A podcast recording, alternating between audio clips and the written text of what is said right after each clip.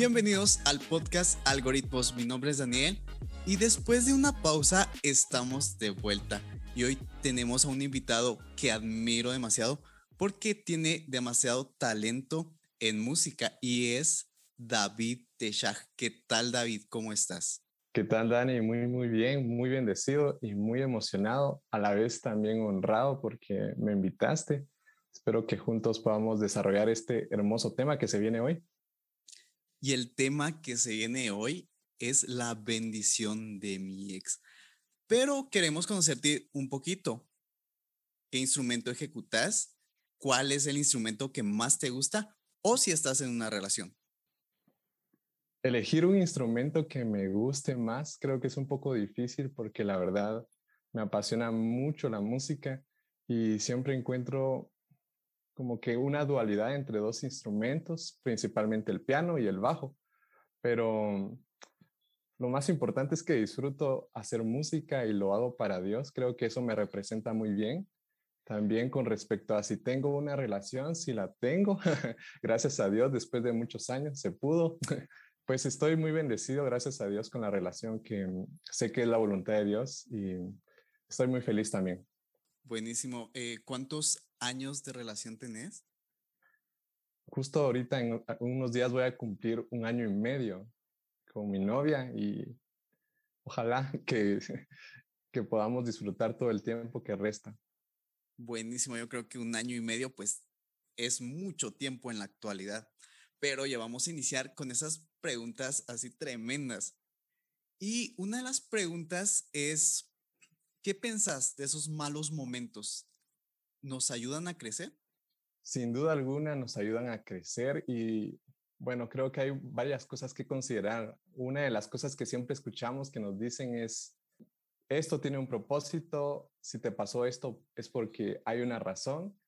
Y también escuchamos a los que somos cristianos que nos dicen, Dios tiene el control de esto. Y creo que es verdad, muchas veces las cosas suceden, tal vez no como lo esperamos, pero suceden de esa forma por diversos, diversas situaciones. Pero si nosotros nos ponemos a analizar el porqué de la situación, creo que vamos a poder entender cuál es el propósito detrás de ese proceso. Y como bien lo dice el tema, la bendición de mi ex, muchas veces atravesamos situaciones en las que decimos, bueno, yo siento que mi mundo se acaba, siento que ya no puedo continuar con esta vida de la misma forma que lo hacía.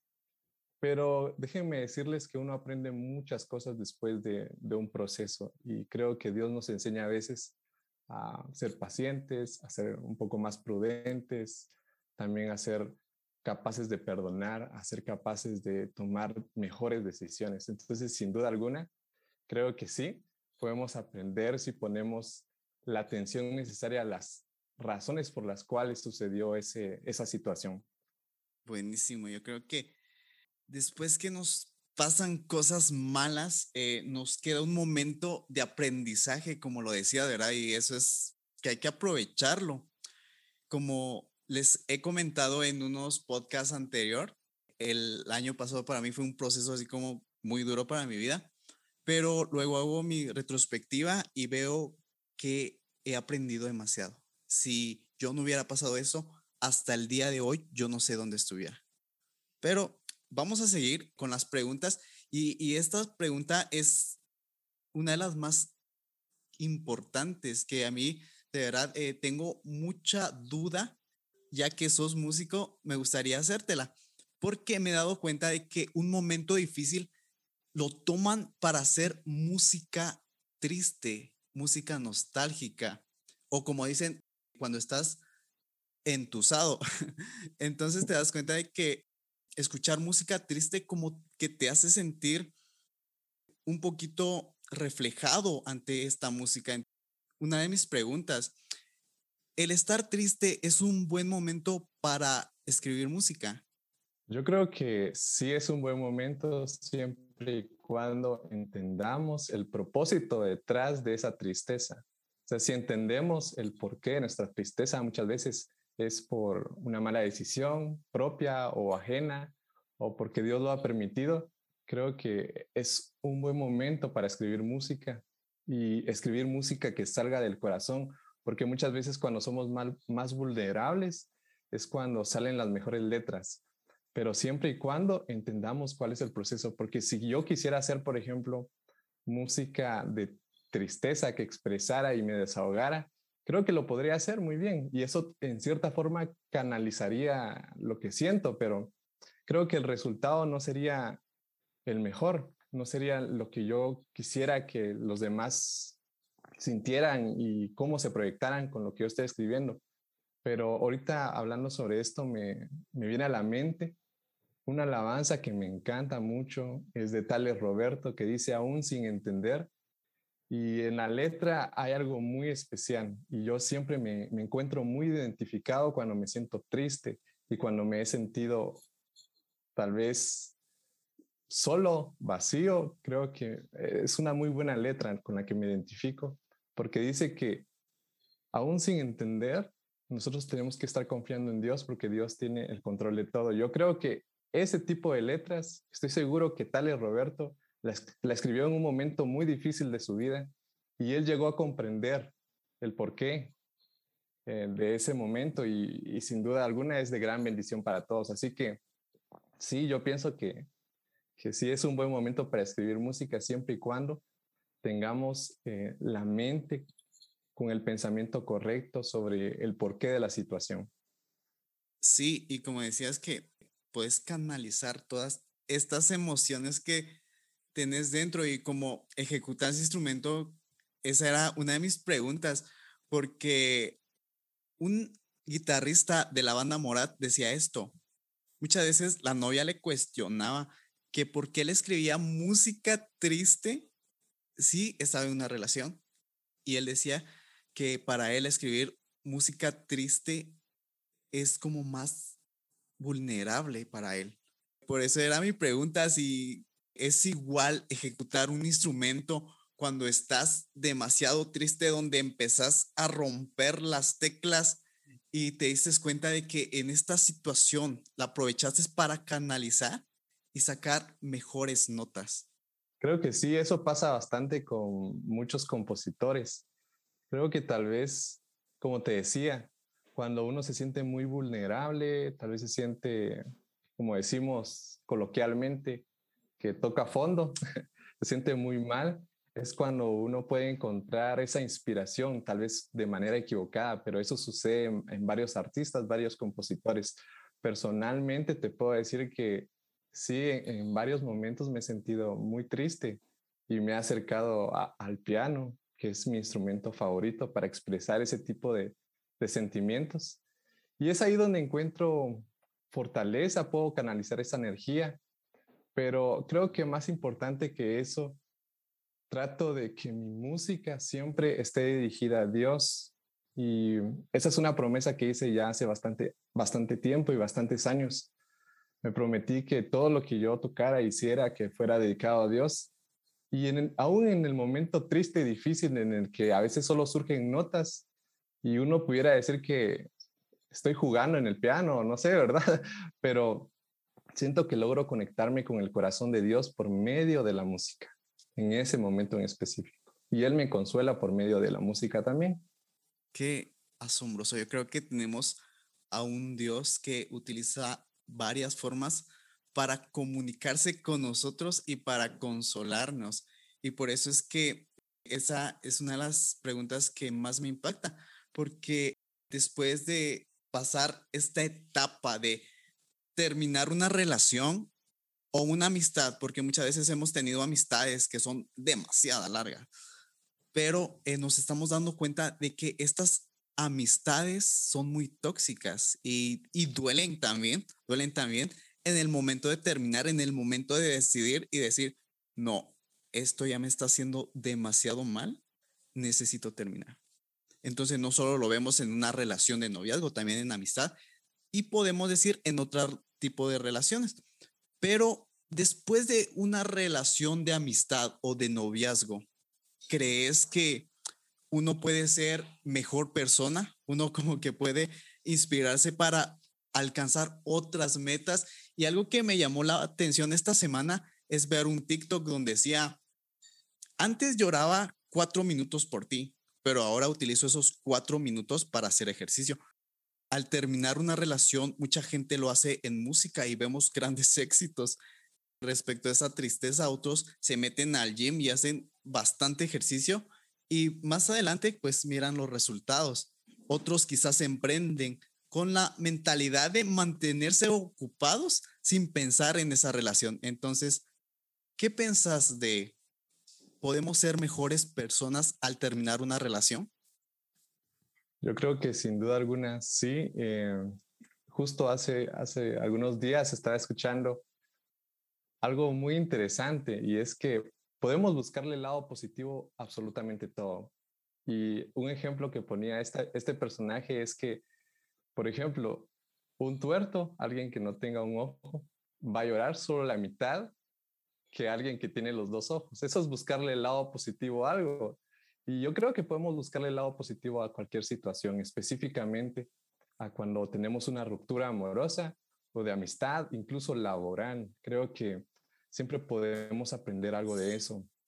Personalmente, yo te quiero contar algo que mm, durante algún, algún tiempo estuve saliendo con una persona que la verdad es que uno a veces se emociona, ¿verdad? Y uno piensa, ay, esta es la persona indicada, esta es mi alma gemela y yo con ella me quiero casar. Y uno a veces es así de impulsivo. Y pasaron ciertas situaciones y entendí que no era correcto, que no era la voluntad de Dios. Y lamentablemente esa relación se terminó, se acabó por decisión de ambos.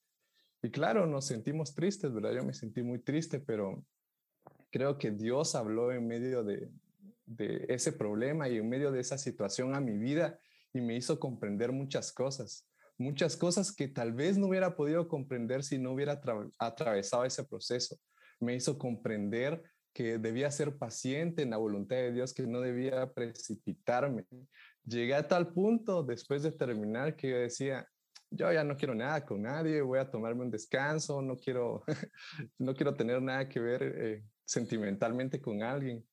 Y estaba como decepcionado, ¿verdad? Pero creo que en, ese momento en específico también me sirvió para empezar a, a trabajar en lo que yo soy y en lo que es mi servicio a Dios también, porque me empecé a involucrar un poco más en la iglesia justamente.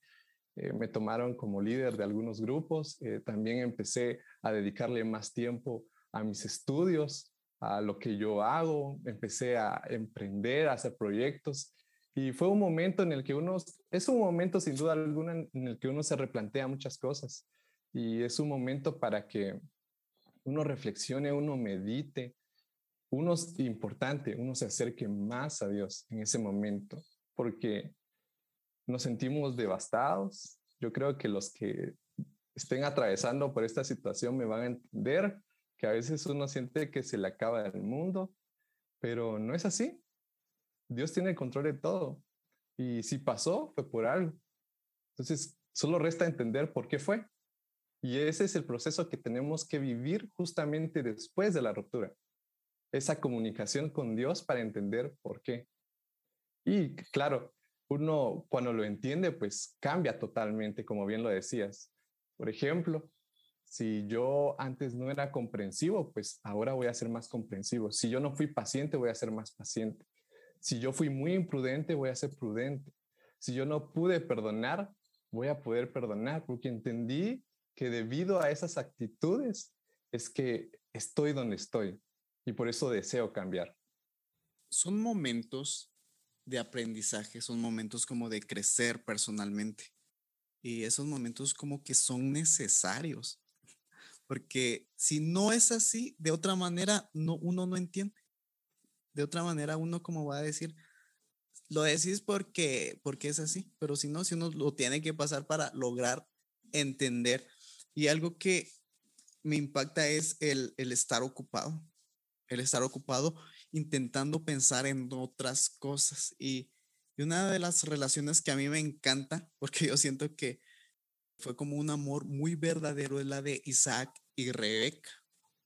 Vemos allí eh, una relación donde Isaac, por un lado, estuvo como en, un campo meditando, yo considero que estaba meditando eh, en la palabra de Dios. Por otro lado, miramos a Rebeca. Ella estaba trabajando y, y vemos que es una de las trabajadoras que hace la milla extra. ¿Por qué? Porque nos damos cuenta de que solo se acercó para pedir agua y ella se ofreció para dar algo más. Y es, es el momento cuando yo me doy cuenta que dos personas se unen. Dios ya las tenía planificados. El siervo de Abraham los guió. Es una relación muy diferente como la que tuvieron sus hijos, como lo que tuvo Esaú con sus esposas, que le dieron problemas con su mamá. Ahí vemos que hay problemas desde antes con las suegras. Y lo miramos también por parte de Jacob, que tuvo que trabajar 14 años por su esposa. Entonces nos damos cuenta de que eh, la relación de Rebeca e Isaac no fue así. Fue un amor muy verdadero. Yo creo que algo que hay que resaltar es que en esta historia uno puede entender que Dios estaba detrás de todo en realidad. Desde que uno empieza a leer ese capítulo en Génesis 24, uno puede ver la preocupación de su papá, Abraham, por encontrarle una mujer idónea a su hijo. Y me parece muy interesante lo que menciona específicamente en Génesis 24, eh, 44, cuando el criado encuentra a, Rebeca y, y él dice, y ella me respondiere, bebe tú, y también para tus camellos sacaré agua, sea esta la mujer que destinó Jehová para el hijo de mi Señor. Voy a repetir esa última frase. Sea esta la mujer que destinó Jehová para el hijo de mi Señor. Yo creo que muchas veces lo que sucede con nosotros es que nos sentimos muy atemorizados porque no sabemos si esa persona va a llegar, porque decimos, bueno, ¿y si me quedo soltero para toda la vida? ¿Y si esa persona no aparece? Y es ahí cuando empezamos a tomar decisiones que probablemente no estén dentro del plan de Dios. Y es importante sacar esto de la historia de, de Isaac y Rebeca. Yo creo que ellos estaban enfocados en trabajar para Dios, porque vemos que Isaac era un hombre trabajador y también menciona ahí que él salía a meditar. Y yo me pregunto en qué meditaba, ¿será que pensaba en, y se ponía a ver alrededor y decía, ay, qué bonito lo que está acá? No, yo creo que meditaba en Dios y en sus promesas y en lo que había pasado con su padre. Y también vemos lo mismo con Rebeca.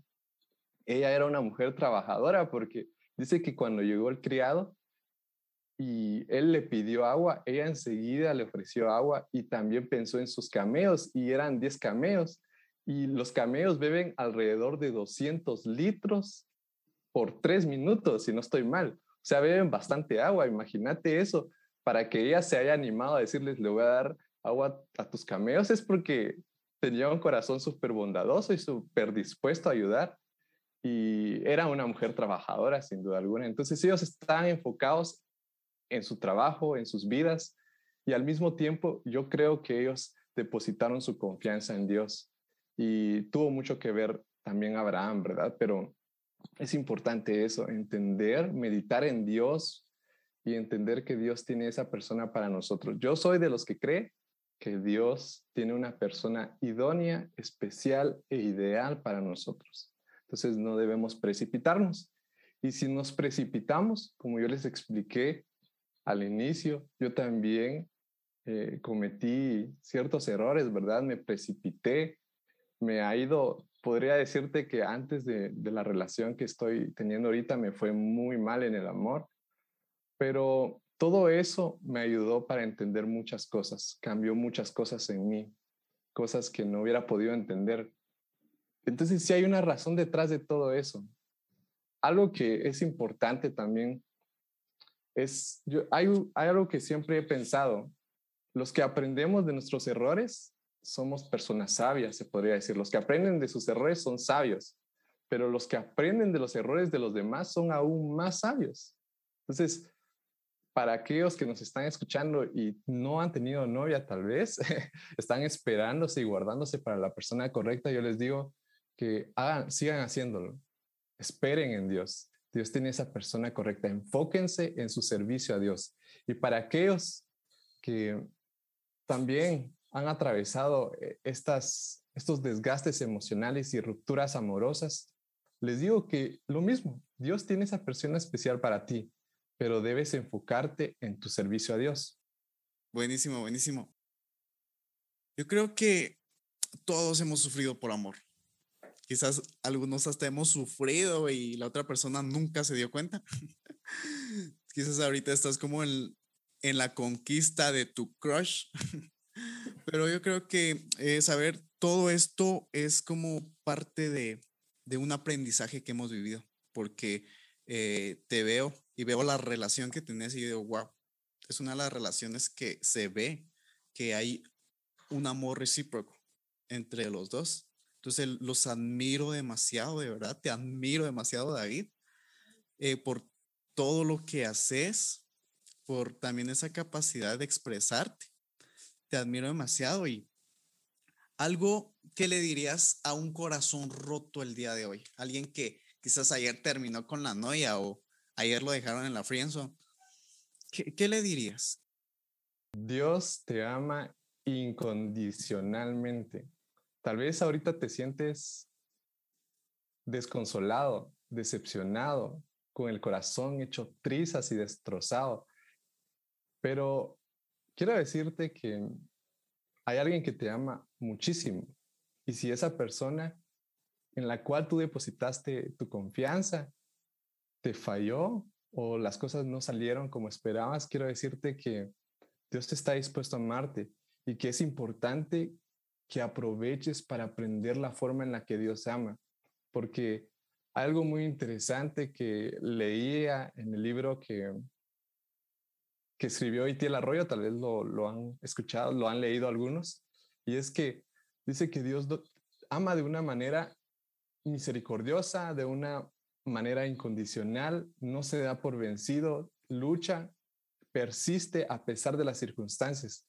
Y yo creo que debemos aprender de la manera en la que Dios ama. Entonces, para ti que estás atravesando este momento, sé que sientes que el mundo se está acabando, que esa persona es la indicada y que tal vez esperas algún día encontrarte otra, otra vez con esa persona. Quiero decirte que deposites tu confianza en Dios. Ahora más que nunca debes acercarte a Dios porque tu tu felicidad no debe depender de otra persona, debe depender únicamente de Dios. Y si tú estás en una relación muy estable con Dios, vas a entender el porqué de esta situación. Eso es lo que es el consejo más grande que alguien te puede dar. Probablemente lo hemos escuchado durante años, ¿verdad? Y uno dice, ah, eso no es tan sorprendente. Pero cuando uno se pone a pensar en eso y lo analiza y lo medita, uno entiende y eso es todo. El amor de Dios es todo. Dice la Biblia que ¿qué nos puede separar del amor de Dios? Persecución, hambre, no, nada. ¿Eso qué quiere decir? Que Dios nos ama a pesar de todo. Entonces, no te sientas así, no te sientas como que nadie te ama porque Dios te, te está esperando con los brazos abiertos. Y aprovecha este momento muy importante para empezar a trabajar en tu propósito, en el propósito que Dios ha depositado en tu vida, porque eso es a lo que hemos sido llamados, esa es la razón de nuestra existencia. Nuestra existencia no se limita solamente a estar con alguien, nuestra existencia trasciende, es un propósito que Dios nos ha otorgado a cada uno y debemos cumplirlo. Y eso es lo que nos va a llenar de satisfacción y de felicidad, el saber que le estamos sirviendo a Dios, cumpliendo su propósito como ya lo dijo Dani hace un momento, pues gracias a Dios, Dios me bendijo con la persona de mis sueños, con la persona que Dios tenía preparada para mí. Y yo creo que fue muy importante ser paciente, no precipitarme en ciertas cosas. Fue muy importante también orar. Yo oré por bastante tiempo por esa persona. Fue muy importante también aprender a trabajar en, mis actitudes y en mis comportamientos. Fue muy importante también aprender a amar de la manera en la que Dios me ama, porque así yo puedo expresar ese amor profunda y directamente a la persona que me ama y que yo amo también. Ese es el mejor consejo que alguien les puede dar. Buenísimo, buenísimo. De verdad que una de las cosas que te va a pasar y de las mejores que te va a pasar es que te rompan el corazón. Entonces, eh, si tú ahorita estás con el corazón roto, disfrútalo. Aprende a crecer personalmente. Yo creo que, como digo siempre, todos hemos tenido un corazón roto por alguien, pero es el momento de aprender y de crecer personalmente, porque lo miramos con David él también pasó malos momentos, malas rachas amorosas, pero hasta el día de hoy Dios lo ha bendecido en una relación. Dios tiene planes perfectos para nuestra vida. Como dijo David, hay que tener paciencia. Yo creo que es lo que más nos cuesta entender el tener paciencia. Y, y quizás es un tema que siempre lo van a estar diciendo el esperar la voluntad de Dios, pero lo vemos en el podcast anterior. Hay un trabajo duro, pero también tenemos que pedirle a Dios a esta persona. Entonces, esto de la mano, esperemos que tus relaciones que inicies o que tengas a futuro sea de mucha bendición. Y esto ha sido todo el día de hoy. Vamos a terminar, siempre acostumbro a terminar con una oración y David, ¿quieres terminar? Claro que sí, para mí un tremendo gusto haber estado con, con vos y haber compartido sobre este tema, la bendición de mi ex. Así que si tú estás atravesando por esta situación, déjame decirte que es una bendición porque vas a aprender mucho sobre este proceso. Así que cerremos nuestros ojos. Padre Santo, que estás en los cielos, te agradecemos, Señor, por la vida de cada uno de los que nos están escuchando en este momento. Sin duda alguna entendemos que tú tienes el control de absolutamente todo en nuestra vida y que si algo sucede o deja de suceder es porque tú conoces qué es lo mejor para nosotros, qué es lo que podemos hacer. Debemos confiar en ti, debemos depositar nuestra absoluta y total confianza en lo que tú harás en nuestra vida y en lo que estás haciendo, Señor. Quiero pedirte por los corazones rotos, por los corazones hechos trizas, por los corazones heridos, lastimados, dolidos, que lamentablemente han tenido malas experiencias, Señor. Que tú seas ese consolador y ese Dios sanador que vende esas heridas, Padre, para que podamos nuevamente amar de la manera en la que tú nos amas. Ayúdanos a entender cuál es el propósito detrás de esto que estamos atravesando. Ayúdanos, a entender cuál es el propósito detrás de esta ruptura, detrás de, de este mal momento, detrás de este problema, esta situación desagradable, Señor. Queremos entregarnos a ti para que tú cumplas finalmente tu propósito en nuestra vida y para que tú hagas tu voluntad en medio de nuestros corazones. Padre Santo, te pedimos, Señor, que bendigas grandemente la vida de Dani, que sigas utilizándolo en gran manera y que ayudes en todos sus proyectos, que lo ayudes en todo lo que Él emprenda, Padre Santo. Que esta visión no se acabe, sino que permanezca y sea bendición para muchas, muchas personas. En tu nombre oramos. Amén.